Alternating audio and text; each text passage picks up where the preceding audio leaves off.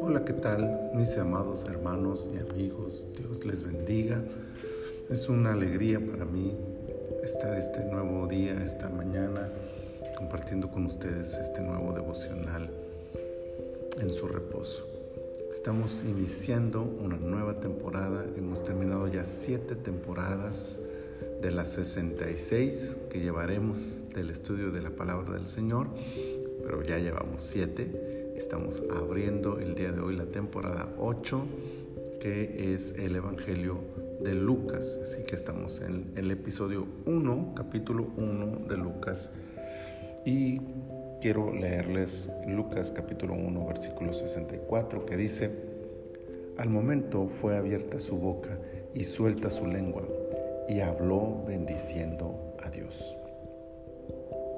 Fueron aproximadamente nueve meses que Zacarías pasó sin poder decir una sola palabra.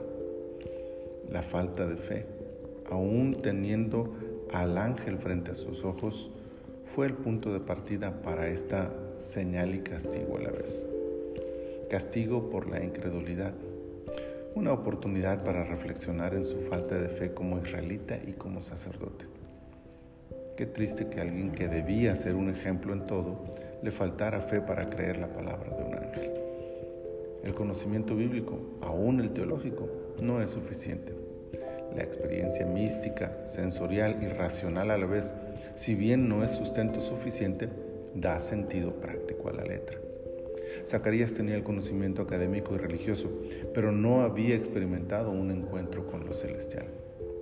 La fe no debe ser letra muerta, no debe vivir solo en las páginas de un viejo libro negro en el estante. La fe debe vivirse en la práctica diaria y en la confianza en un Dios todopoderoso que vive en lo sobrenatural.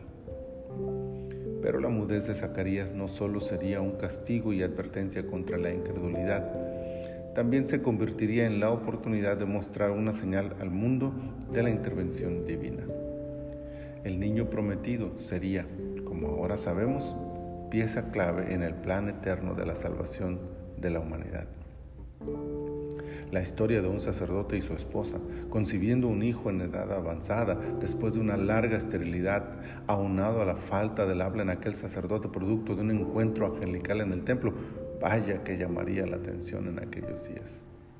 Para rematar, el nombre poco común en la familia y la forma en que aquel sacerdote, una vez cumplida la promesa, recibiera de nuevo el don de hablar, daría para largas charlas en las comunidades vecinas sobre el origen y propósito de la vida de este pequeño.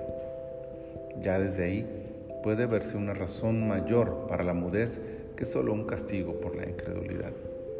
Dios espera que nosotros le creamos, pero a veces, en nuestra falta de fe, nos lleva por caminos que parecen imposibles de sortear, como si fueran castigos por nuestra carencia de fe. Pero al final, cuando vemos manifestado su poder en nuestras vidas, es posible observar que todo era parte de un plan mayor.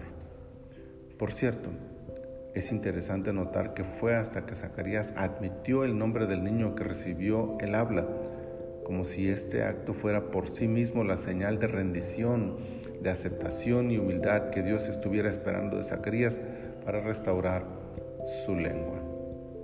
Equilibremos nuestra vida con el fundamento doctrinal de la palabra y la sensibilidad a su presencia y obras sobrenaturales. Dispongámonos a creer sus promesas y a vivir de tal forma que el mundo sepa que tenemos un Dios que sigue haciendo milagros y maravillas. Humillémonos ante nuestro gran Dios y honrémosle con la obediencia a su palabra. Al hacerlo, estaremos dando libertad a su espíritu para moverse sobre nosotros. Muchas gracias Señor por esta palabra. Muchas gracias por este día, por permitirnos llegar ya a esta nueva temporada de nuestro devocional. Gracias, Señor, por ayudarnos a crecer de esta manera con la meditación de tu palabra. Guíanos cada día para ir aprendiendo más de ti y en este caso a desarrollar nuestra fe y nuestra confianza en tu poder y en tu gracia sobrenatural. Señor, te adoramos y te bendecimos en este día en el nombre de tu Hijo Jesús. Amén. Amén. Pasen un día maravilloso en la presencia del Señor. Bendiciones.